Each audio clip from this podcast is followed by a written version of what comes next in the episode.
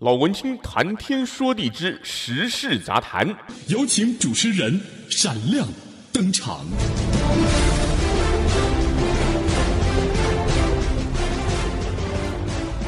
欢迎收听老文青谈天说地之时事杂谈。不晓得您今天的心情好吗？我是主持人老文青。现在时间是美国西岸太平洋时间的下午三点四十八分，那么在台湾呢，应该是十二月一号了，星期二的早上将近八点钟了。那现在我在录制 Podcast 节目呢，同时也同时开我的一期直播，一期直播看到老朋友水星哥，哎，水星哥你好，好久不见了。呃，现在我经常都是这样，就是一面开一期直播，一面录这个 podcast，主要呢也是希望呢同时兼顾到两边的朋友。今天我想聊的时事话题呢，其实倒也没有特别的。呃，水星哥问说美美国的感恩节假期结束了吗？嗯，基本上是，就是我们的感恩节假期呢，通常是这样，感恩节是星期四嘛，上个礼拜四。然后呢，礼拜五是所谓的 Black Friday。Black Friday 呢，就是有很多人去买东西，那个黑色星期五。很多公司行号呢，就是在这一天也顺便就放假，但是也有很多公司它没有放，就说这个是因公司而异。在这儿跟大家介绍一下美国的假日哦，美国的这个国定例假日跟台湾其实是很很不一样的。谢谢梅子仙女送的刺猬，梅子小仙女送的点心，好。一期直播间的朋友，非常谢谢大家。那么我因为在录 Podcast 的网络广播呢，所以可能也不见得能一直照顾到这边呢，请大家多多的原谅。好，讲到这个美国的国定假日是这样，美国的劳工法它有规定，就是说民营的公司行号呢，它每年有下限，就是说 minimum 你必须要给员工放到几天或者几个小时的例假。但是呢，这些假期呢，基本上是公司行号自己挑，你只要符合这个时数就可以了。那么，通常来讲，当然我们知道，像是美国的新年，还有像是我们讲 Memorial Day，就是阵亡将士纪念日，还有一个 Labor Day，就是劳工节，然后就是 Thanksgiving 感恩节，Christmas 圣诞节，就这些大的节日，基本上是一定会挑到的。那其他的节日，我们像我们有什么马丁路德金恩纪念日啊，还有什么还有什么退伍军人节之类的，就是还有各种各样不同的节日。那就就像台湾，那有的公司他选择只纪念不放假，那有的公司福利待遇好，他就给你放。所以基本上是这样子。好，谢谢谢谢小仙女，谢谢你的喜欢。好，我会继续加油。那么讲到这个。假日呢？所以刚才呢，一期直播间这边有朋友在问说，感恩节假期结束没有？就是我们平常来说，第一个就说，基本上是这样子的。那我刚刚讲上礼拜四，我们感恩节全国都放假，就是感恩节就是有几个特别的，一个是感恩节，一个是圣诞节。那个不但是放假，就是一般人放，而且很多的商家他们也会提前打烊，就是不像我们在，就有点像在台湾过年那个样子。就是台湾，就是华人世界过农历年那样，就是他商家也不做生意，所以你在美国，你在感恩节当天你要去外面餐馆吃晚饭，或者说圣诞节，通常都不太容易。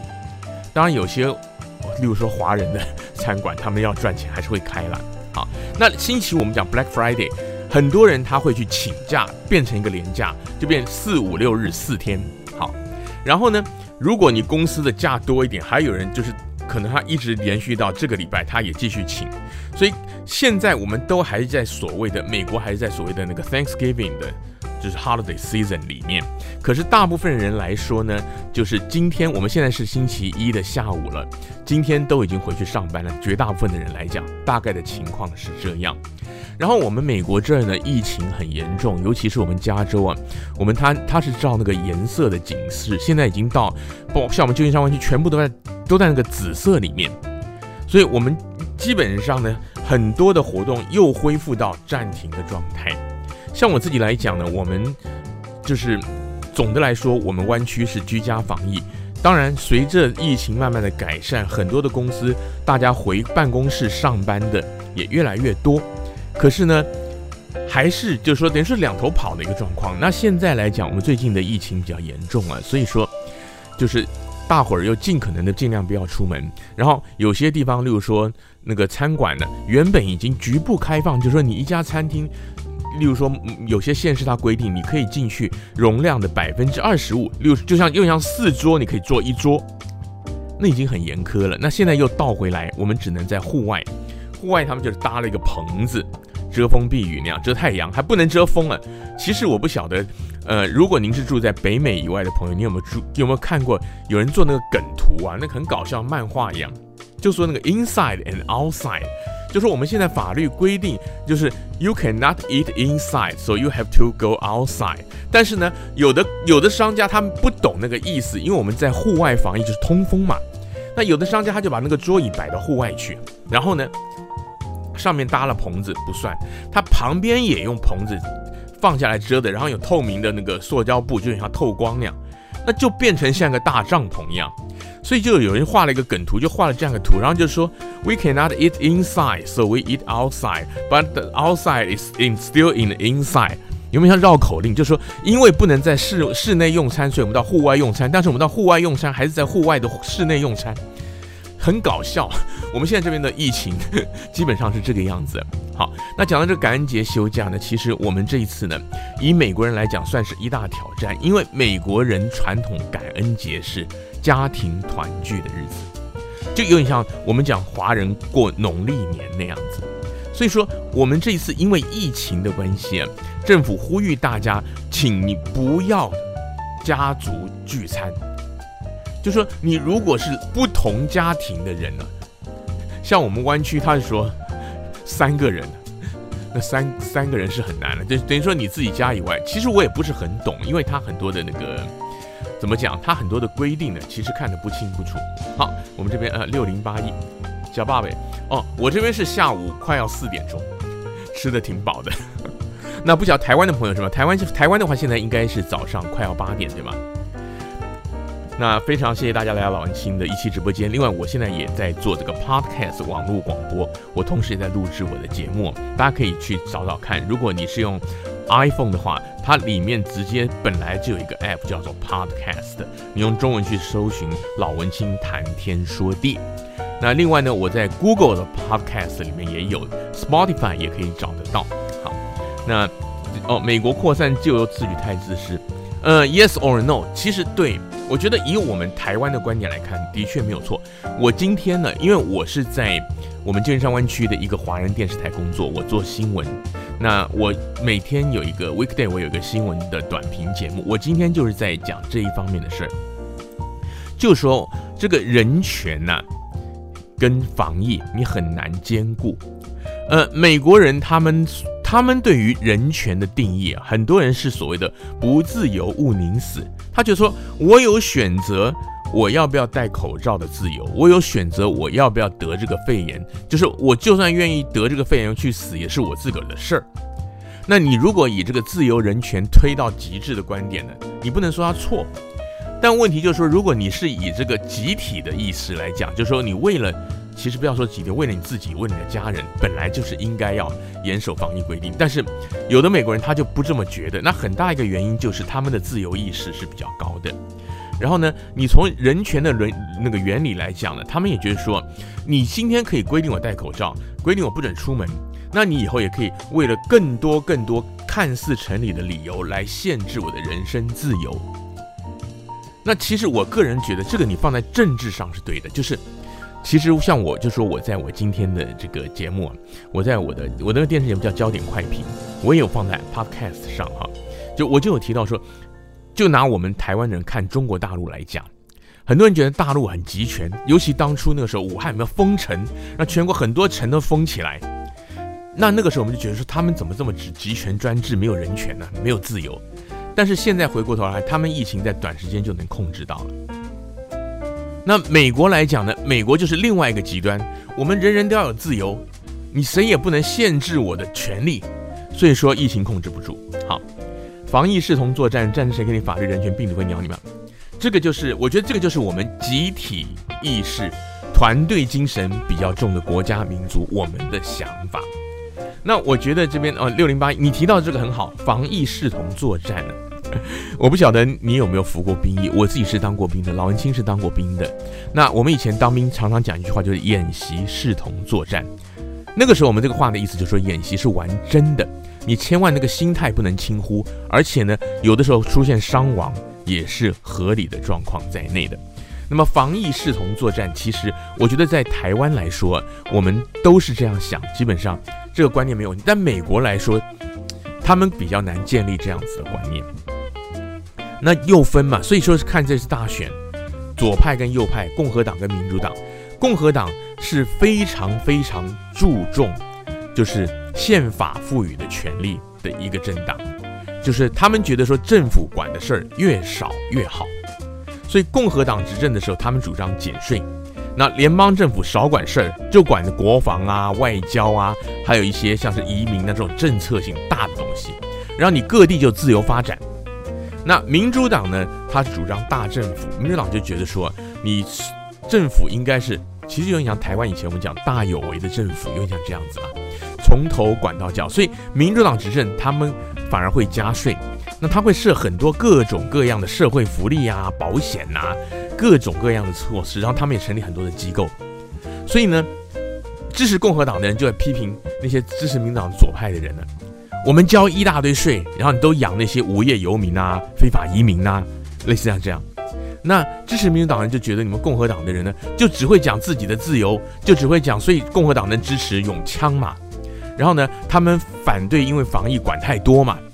因为他们觉得这个是宪法赋予的自由权利嘛，这个这个就是美国的本质上两个政党的差别。好，那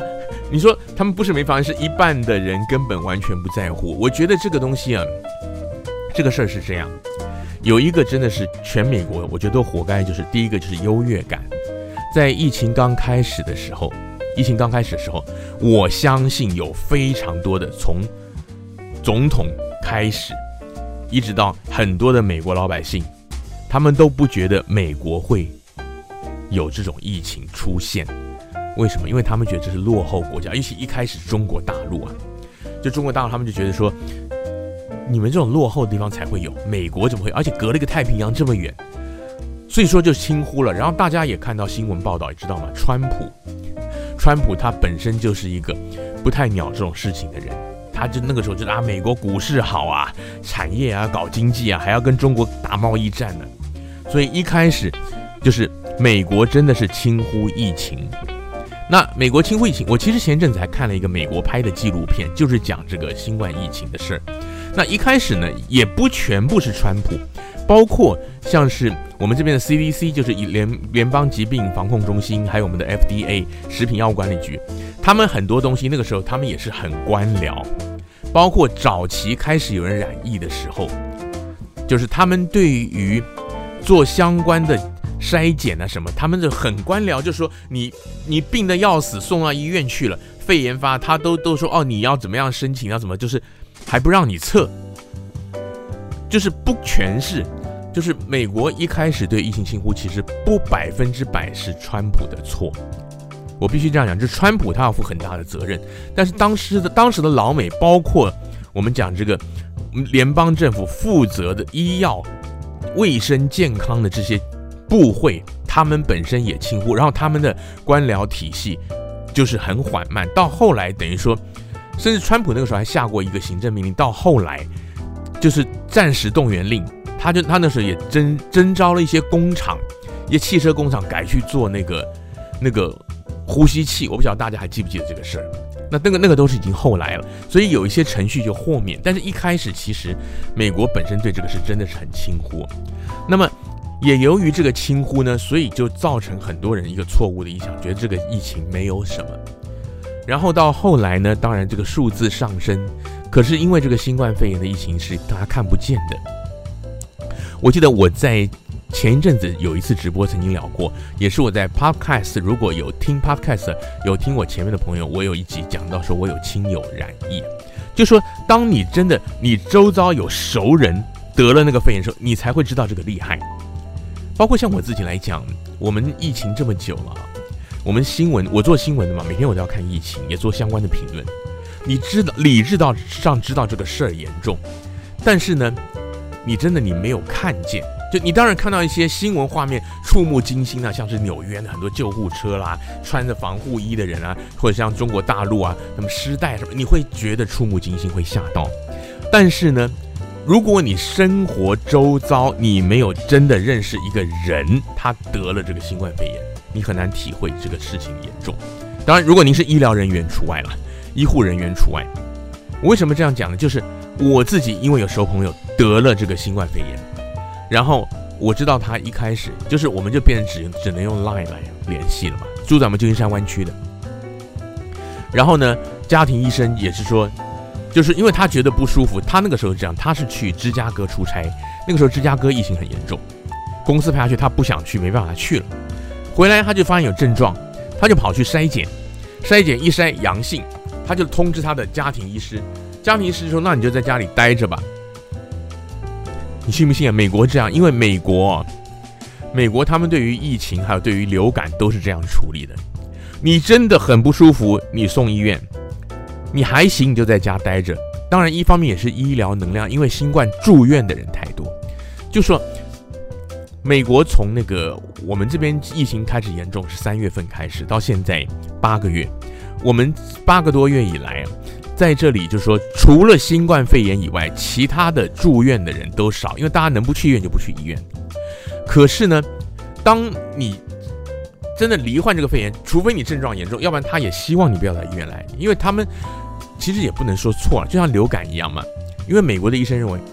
我没有药可以治这个病，你来我也只是帮你缓解，所以你能不来就不来。我那朋友那时候就是啊，他在家待了第三天呢、一下发烧啊，一下发冷，他说内脏都会痛啊，很难过啊，翻来覆去。然后呢，呼吸他，因为他本来心肺就不是很好，就他本来就不是一个身体很健壮的人。然后他跟他太太两个都染疫，那太太呢是没有严重的症状，像感冒一样，先生是比较严重。后来就决定了叫救护车送到医院去了，送到那个 ICU，就是加护病房。加护病房他住了两天，后来换到普通病房、隔离病房又住了几天，然后送回家。好，不是送回家，接回家。他是说那个中间之痛苦啊，就他后来他头两天住加护病房，他根本没有精神跟我们联系嘛。那那我就说新冠肺炎这个病就是，你认识得病的人，如果他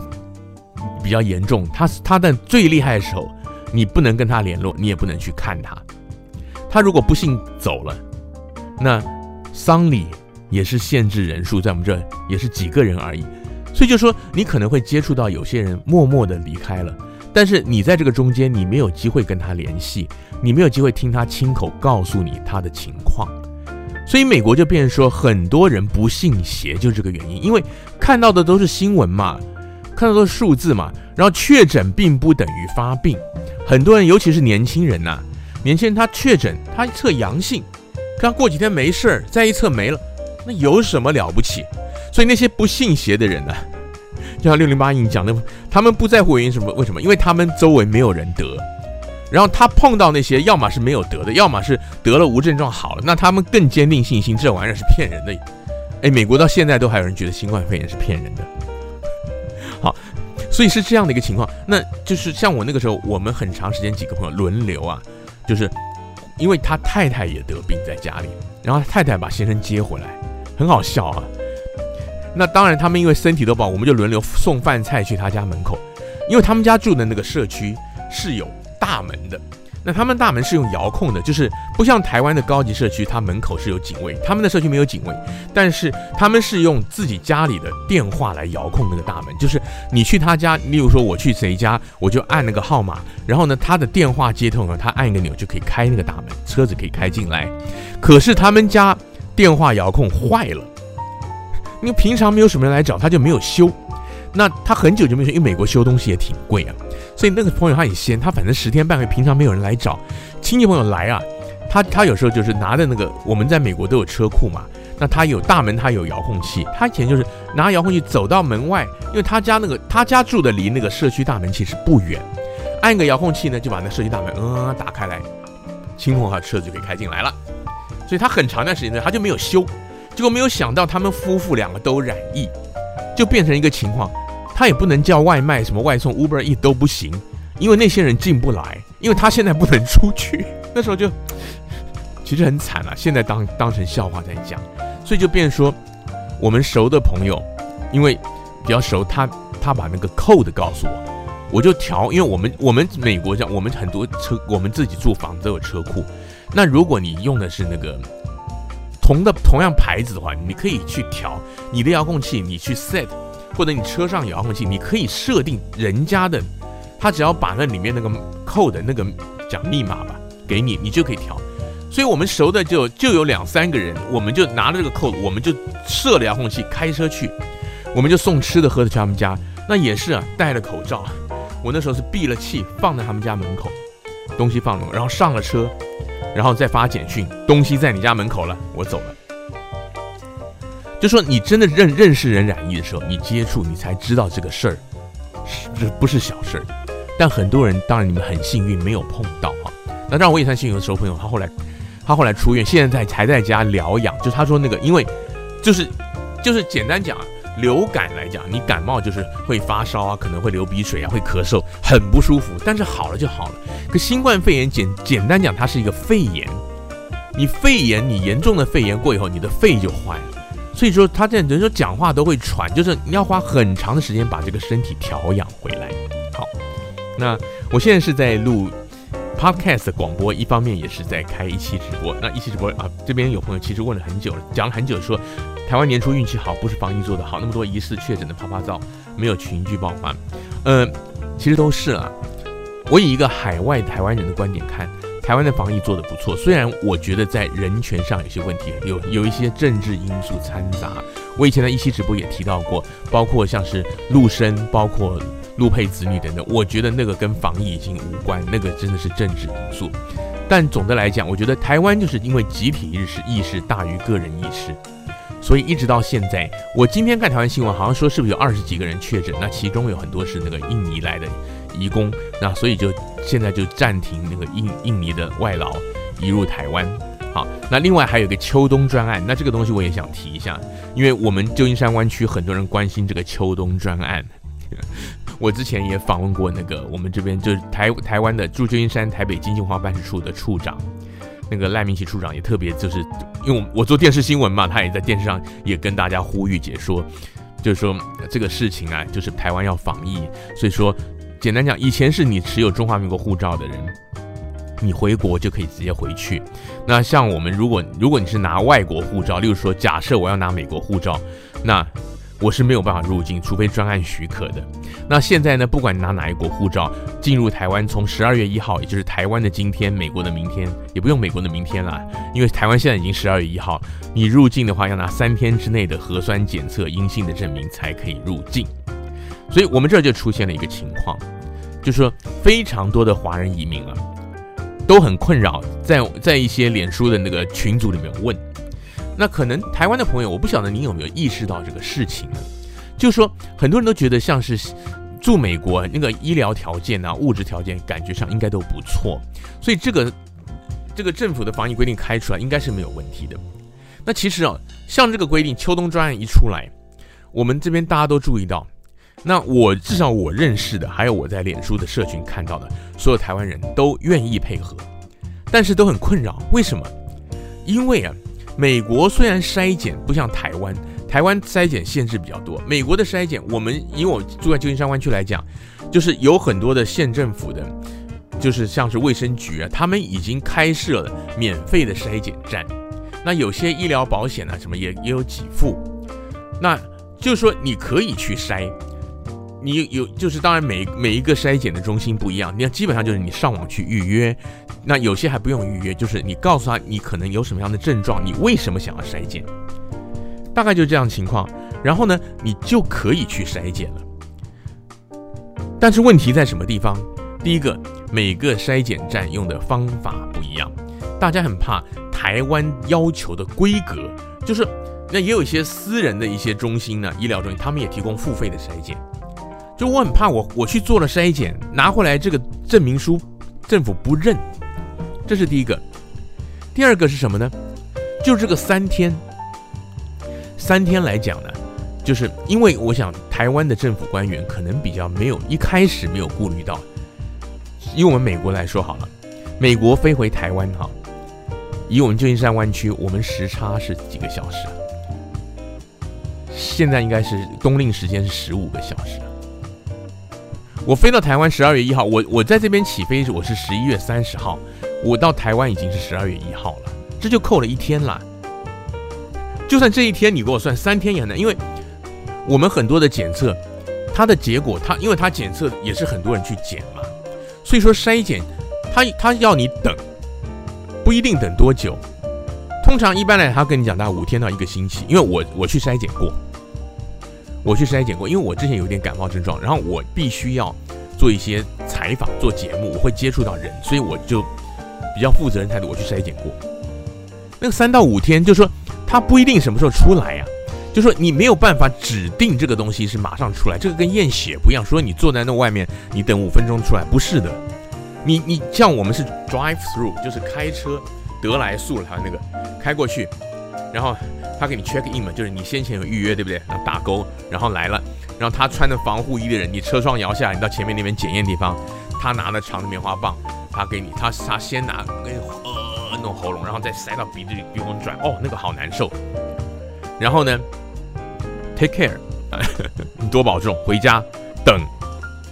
那他可能三天，可能五天，等 email 来，是这样的。所以就说我们在美国就变得很多人想要回台湾。或者说有事儿非回台湾不可的人，就出现这样情况，就说我们没有办法订飞机票，或者说我订了飞机票，很可能我拿不到证明，然后回台湾的机票又非常难订。难订的原原因是为什么？因为疫情之后，很多人都大家都 travel 都尽量的取消嘛，所以说航空公司都减班。后来呢，各国开始有条件的开放之后呢。那航空公司，它因为因为之前亏很多钱，所以他们现在来讲，他们也是会调动班机。就以华航跟长荣来讲，我们旧金山地区以前华航是每天有一班，长荣是每天有两到三班。那现在他们就常常砍，尤其是长荣砍得很凶，他会给你无预警减班，他就是打个电话通知你，然后你几月几号订的班机，你下礼拜的班机我们不飞了，然后你重新去把你你再排到别的班机去。那美国的航空公司其实飞台湾的没有直飞没有那么多了，像联合有飞了。那但是就是说，第一个就是班次，就是你不容易订到，然后你订到可能会被改班机。然后第二个就是说，你搭这个飞机本身，很多人也是座位上的问题，又有一个风险。像美国的航空，像联航，它就不管，它就划位。那华航跟长荣票特别贵，因为他们会尽可能排梅花座，可他们票就比。就比那个联航贵好几百块美金，所以说像我们台湾的人要以我们这湾区来讲，好想要回台湾，首先就是那个机票就很难订，订了很难改，然后机票又很贵，回台湾还要十四天隔离，防疫旅馆也很贵，而且也不见得好订。现在加上这样一个那个 PCR 阴性检测证明，就是所有人我认识只要来自台湾的，通通都可以理解，没有一个人怪政府。但大家头都很大。那么有一些国家呢，我讲美国还发达呀，还还找得到地方检呢。有一些国家它根本没有地方检测，或者说呢，它可能检测要自费，而且很贵。那有一些民众，例如说留学生，就是其实我常常觉得台湾的朋友在思考一些对于侨民的政策，包括我之前常常提到这个全民健保问题的时候，想的都比较窄。我常常看到台湾媒体，我在一期直播讲过好多次了。那我在 Podcast 我忘记有没有讲过，就常常会用一个那个很奇怪的一种角度看，就是说什么啊，海外吃香喝辣，回国爽领健保，好像觉得说你住定居在外国的台湾人都是有钱人，都是富豪，都是富商。就是我完全不能理解为什么会有这样的心态跑出来。真真的这个这个事儿，我是我完全完全没有办法理解的事情。但实际上，很多就像就像我刚刚讲，有留学生啊，那有一些是亲属移民家庭，为了不同的因素，那也有些是退休的，那都各种各样的人都有，不是人人都有钱。还有就是不是人人都在欧美日韩这种比较相对先进的国家，有些人他们在的国家本身就没有这么发达呀，然后他可能是学生。所以说，像这一次，我知道台湾也有立委在质询的时候提到这个宪法保障的人权。所以说，呃，台湾的卫福部真的很难做了。但是我就说，我们都可以体谅，并且尽量去配合。只是这个防疫的事儿真的是很难做。我刚回到一开始不讲感恩节嘛？感恩节这几天假期，我们君山湾区也是呼吁大家尽量的，你家庭团聚都不要。那我是很早就订了旅馆，那个时候我是跟一对夫妇很熟的朋友，那他们两个夫妇都是在家工作的。那我跟我太太这一在家工作，我们确保两家人都没有病。然后呢，我们去了一个国家公园。那国家公园爬山嘛，优胜美地，那个在台湾也很有名的国家公园，我们就去了四天三夜。那在那个地方呢，当然旅旅客游客比正常的情况少，但还是有不少。那然后我们在那个爬山健行就很累啊，因为爬山健行呢，你很难戴口罩。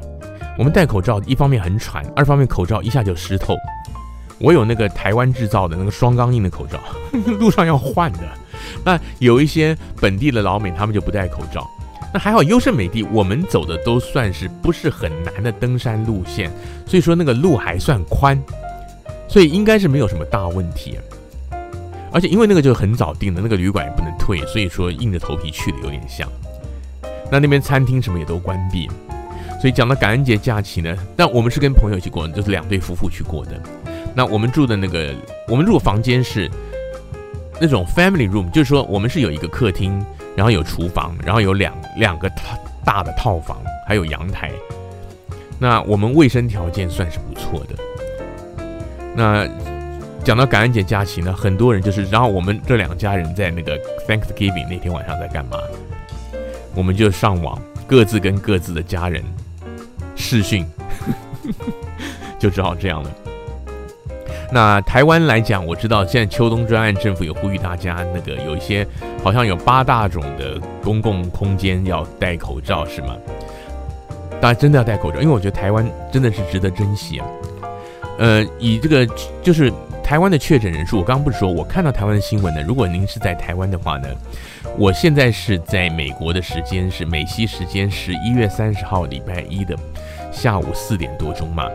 那那个时候我看到看到的新闻说是二十几个人确诊，好像也已经是创了蛮久以来的一个新高了哈。那跟大家报告一下，我们旧金山湾区十一月二十九号礼拜天，也就是昨天，我们湾区八个县确诊人数是一千五百零零四还零八，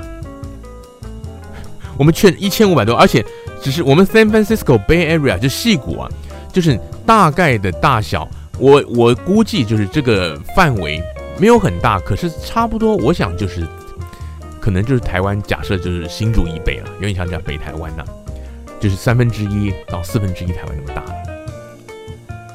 所以我们的数字都很吓人呐、那台湾就是说大家配合政府，我觉得说防疫的措施做好，那个自由啊，真的是 不自由勿宁死，所以。其实我就可以了解那些自由惯了老美啊，尤其是像大家看美国的新闻，不是看到很多美国人不愿意戴口罩，对不对？那其实呢，我觉得有很多人我可以理解为什么。就像美国的大选，看投川普跟投拜登的，投拜登的都是在东西两岸居多，尤其是大都会区的人居多。那投川普的都是美中美南。还有所谓中西部，那些都是农业跟传统工业，那些地方有很多啊，他们老百姓住的地方是地广人稀的，所以地广人稀就是说，嗯，假如你有机会来美国玩，并且开车旅游，就你脱离开一些都会区的话，你就会有机会到一些乡间，你就会看到它很大一块地啊，然后它房子可能盖在中间，那它的房子呢，就是它就直接它的可能就是有几个台阶，因为他们有有的房子那个。东岸尤其多，他们上面还有那个屋檐，就是门廊。那像我们美，我们加州是比较接近那个西班牙式的。那我们我们比较少有门廊，我们也没有什么骑楼。但是像这种，你到那个农业区或者比较地广人稀的地方，他们的房子就是你就直接走到他门口，就是也没有什么大门，更没有什么铁门。然后有时这栋房子跟那栋房子中间隔的是很远的，所以他们那些地方的人，他。平常等于说就是自由自在，很习惯。他不习惯拘束，他没有办法接受你不让我出门，出门还要戴口罩。加上我前面分享的这个新冠这个特殊性，就是说你自己没有得过，你你没有认识的熟人得过，而且发病，你很难体会到这个事儿。所以说，所以说这个美国的疫情控制真的麻烦，而且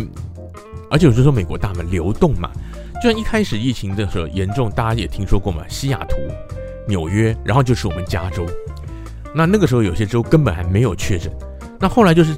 因为美美国大家太习惯了搭飞机旅行、开车旅行，就是人跑来跑去。像我们旧金山湾区啊，上个礼拜六的时候，我们旧金山湾区这里，呃，就是我们讲有一个县叫 Santa Clara，你们可能有听过叫圣塔克拉拉。那 Santa Clara 就是戏谷的核心就在 Santa Clara。例如说大家都知道的 Google，例如说像是那个 Facebook、Apple。这几家公司，Cisco，全部都在 Santa Clara，HP，就是这些大公司都在 Santa Clara。好，Santa Clara 是我们湾区疫情最严重的一个县。那他们在礼拜六的上个礼拜六，就是发现这个疫情太严重，他们就临时下了命令说，如果你离开本县超过一百五十英里，请你回来以后自主隔离十四天。于是我们这边媒体就报道，有人就很困扰，为什么？先不讲 Thanksgiving 嘛，感恩节礼拜四啊，有的人就出去玩了。他出去玩，有很多人去哪？去滑雪。如果您有来过我们北加州旧金山湾区，你就知道，距离北加州跟内华达州边界有一个很有名的一个旅游胜地叫 Lake Tahoe，中文翻他们翻叫太浩湖。它那边就是州界的地方，也有赌场。那它有很多很多玩的东西，然后有很多滑雪场。我们湾区有很多人习惯，他车程大概离我们旧金山湾区大概四五个小时。有的那些运动爱好者、滑雪爱好者，他们有的是清早爬起来开车去滑雪，滑一整天，晚上开车回来。那感恩节假期那个地方是非常棒的一个度假胜地，就是你要要山有山，要水有水，有滑雪的，有游湖的。他们那边号称有一百种玩法，坐热气球的，当然要看季节了。所以呢，有蛮多人跑到那儿，那儿距离我们湾区超过一百五十英里。那就有人在讲，我出去旅行的时候没事啊，我礼拜三、礼拜四出门的，然后礼拜六县政府下一个这个命令，我礼拜天回来，我就要关在家里一个礼拜居家，啊，两个礼拜隔离十四天。那这个可不可能做到呢？这很难做到。然后美国所有的居家隔离都是自主隔离，不像台湾呢，台湾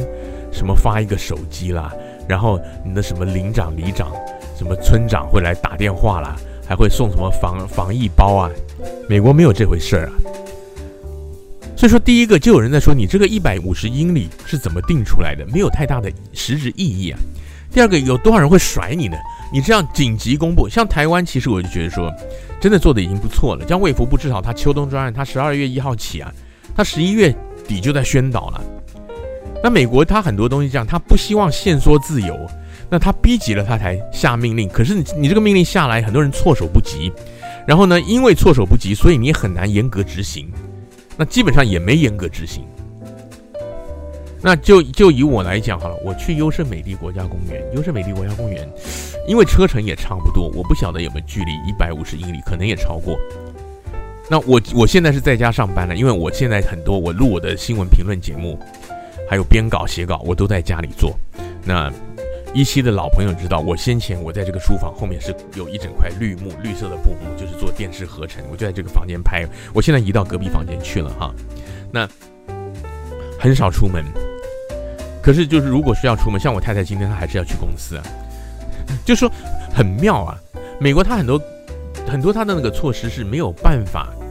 没有办法强制大家做的，然后它也不见得有那个科学依据。我觉得这就是一个那个很讲自由跟人权的国家会出现的一个状况，就是尤其是对于防疫，大家看看那个新闻媒体报道就知道，美国很多防疫专家他们意见也不同的，到底是不是大家都要戴口罩，是不是要普筛？就像台湾一直在吵要不要普筛，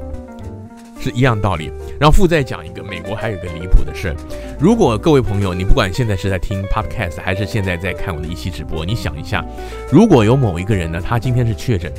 然后他病了，然后他去了医院。那去完医院，他回家了，回家休养，是不是过几天他应该要回去复诊？对不对？这样你才知道你到底是不是完全好，这样你才知道你身上有没有病毒。告诉大家，据我所知的美国不是这样。第一个我就说我的朋友的事儿，第二个呢，我们很多台湾人在世界各地因为担心这个疫情呢，所以在脸书上有一个群组，就是就是海外台湾 COVID-19 自救会。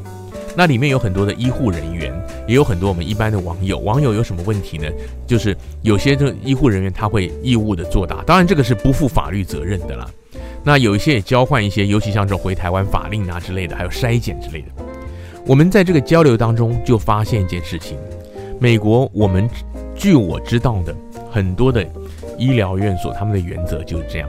你今天确诊了，你如果没有发病，就像我刚刚前面提到的，你没有病到受不了。请你不要来医院，然后呢，你确诊当天开始算居家隔离十四天。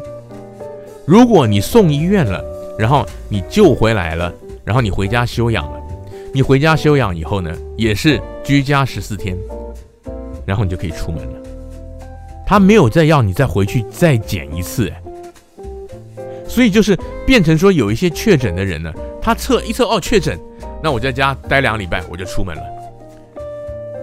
美国是这样，所以为什么美国疫情无法控制？就是我们自己周围有认识这样的人，像我的朋友，他他必须要去超级市场买菜啊。他说他第一次去的时候，他走路都喘，他就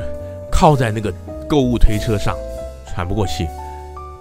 我心里想，难怪啊。所以去超级市场，我们在美国去超级市场买东西，我们都要戴手套或者喷酒精，就是这样。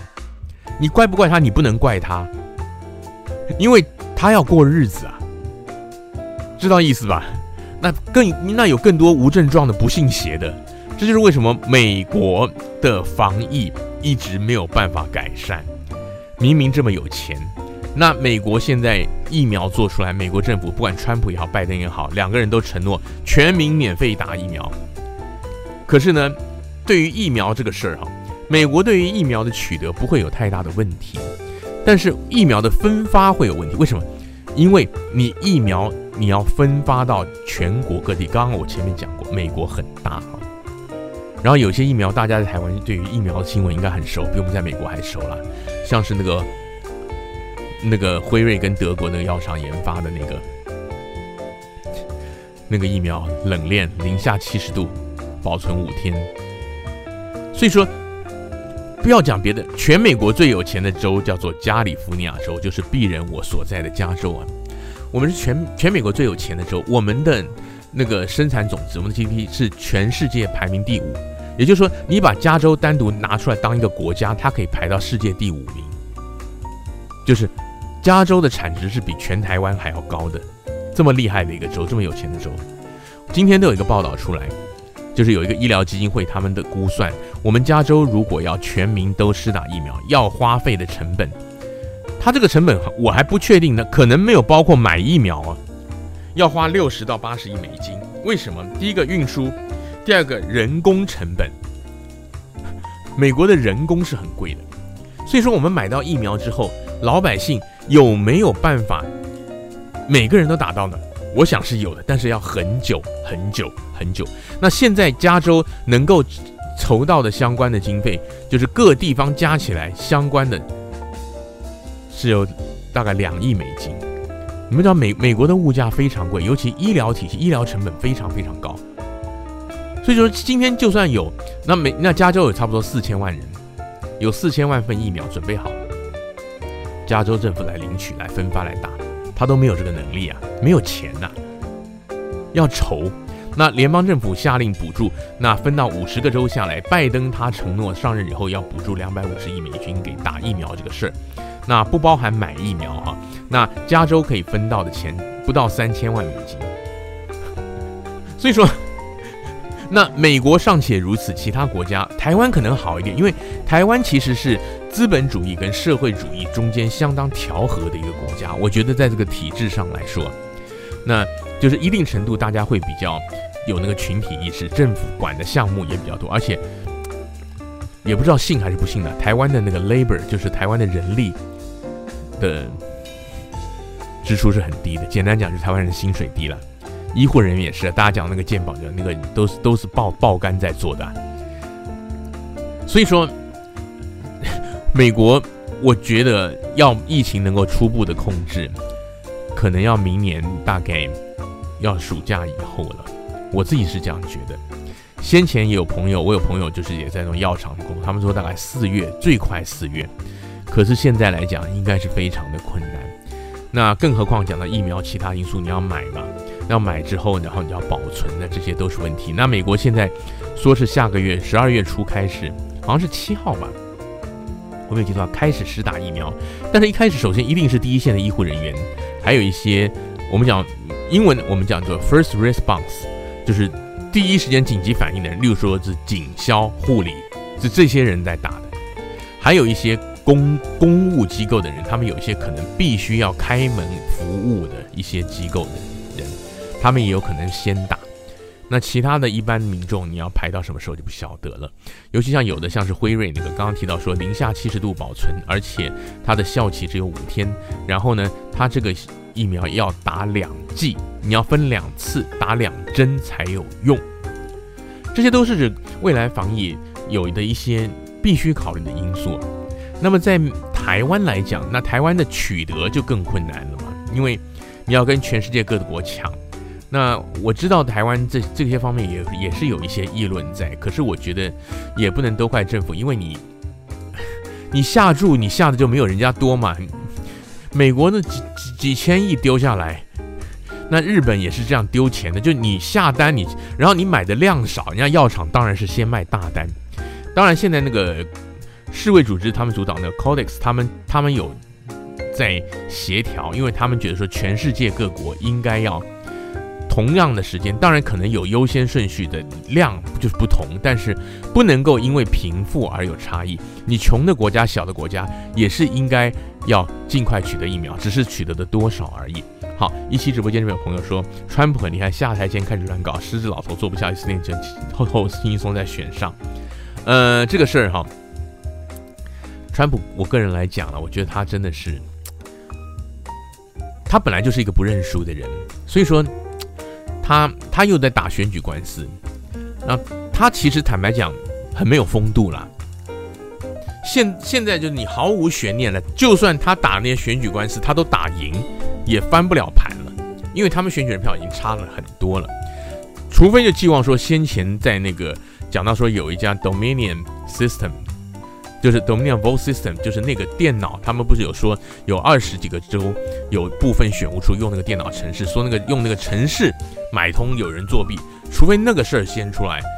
那那个事儿先出来的几率不高。为什么？因为查这种案子肯定要查很久，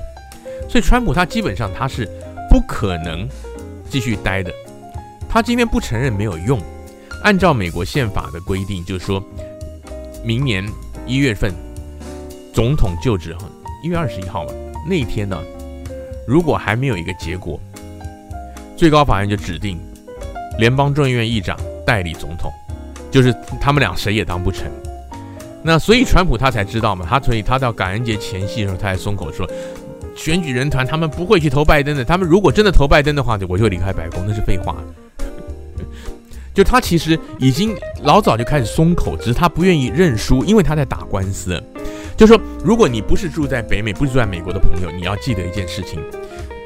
我你当你跟一个美国人讲话，他用英文讲 I'm sorry 的时候，你要看情境。绝大部分的时候，他都是在讲我很遗憾，而不像我们在英文课本里学的我很抱歉、对不起。尤其是例如说车子擦撞的时候，就是美国人是不轻易认错的，包括在公司啊做简报啊，部门之间怎么样，他他不轻易认错，因为认错，第一个就是美国的民族性，他们本来就是一个好强的民族，然后很自负的。第二个就是。美国他们很喜欢打官司，他们很多事情都考虑法律。就像我刚刚讲，汽车擦撞啊什么，他如果讲了 I'm sorry，以后那个保险理赔鉴定的时候，这个会当做一个依据。就是你像什么台湾人很习惯，我刚才擦撞下来，哦，I'm sorry，Are you OK？啊，那他他把这记下来了，他就跟他保险公司说，是那个人撞我的，他他已经说他 sorry，他认错了。那然后你的保险公司可能收你一大笔钱，因为是是你。你要负责任，好，是这样的，所以台湾的朋友要记得，美国人讲 I'm sorry 要看情境，那 sorry 这个字呢，有两个意思，一个就是抱歉，一个就是遗憾。很多时候他的解释是我很遗憾。所以我看台湾有些时候新闻啊，或者一些影视翻译的时候，一些政治人物啊，一些人讲，尤其是呢，有时候听到讲，就是说，例如说聊天当中听到啊，你你你说啊，你父母最近好吗？然后他对方可能说哦，我我父亲前阵子过世了，那个人马上说 I'm sorry。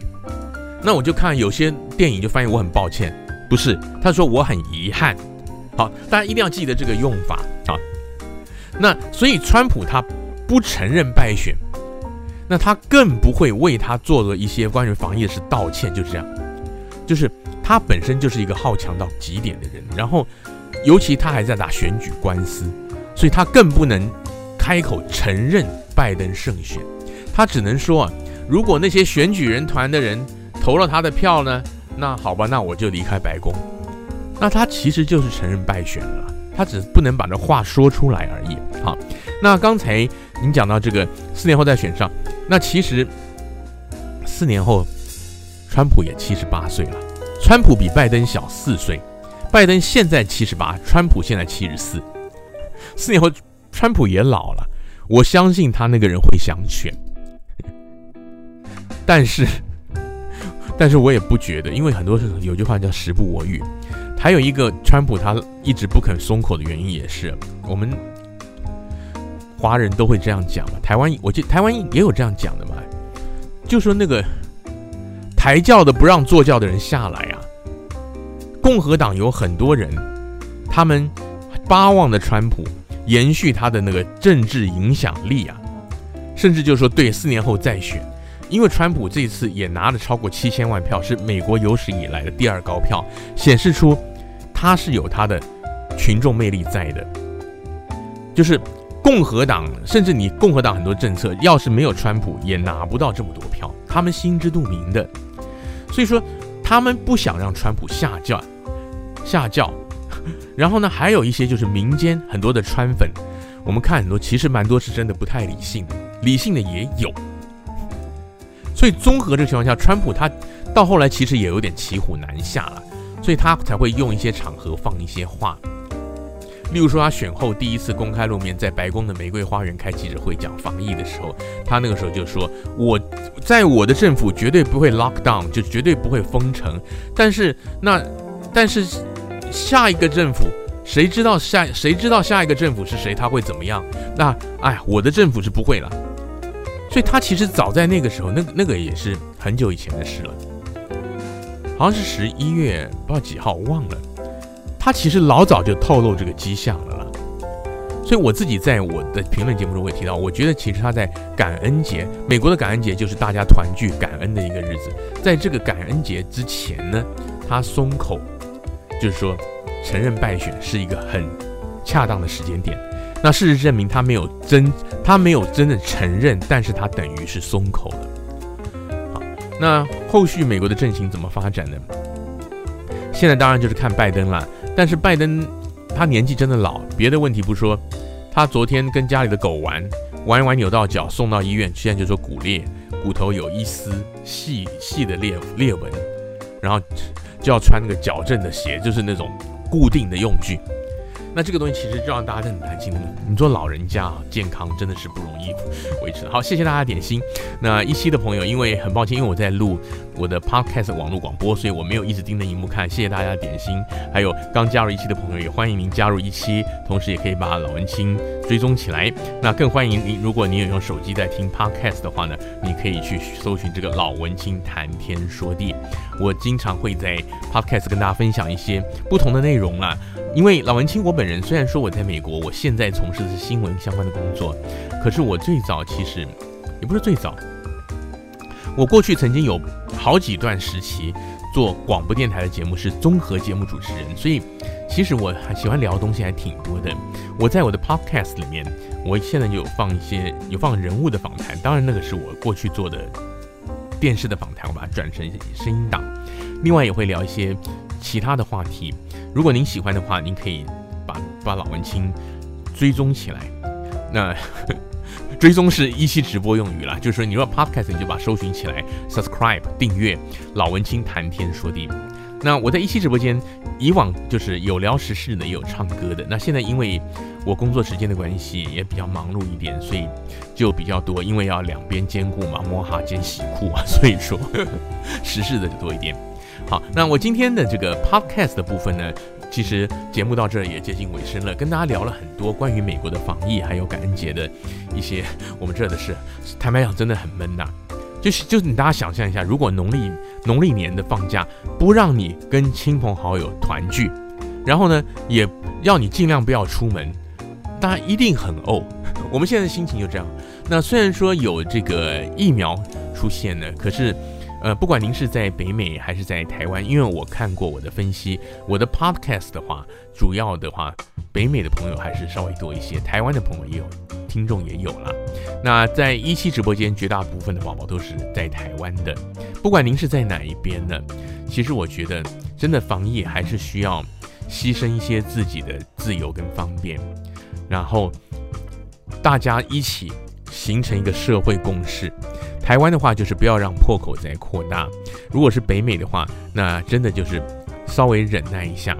当然，我就觉得说，还有一个很重要，就是要相互体谅。我经常在我的直播或者说我的广播里提到，就是说，嗯、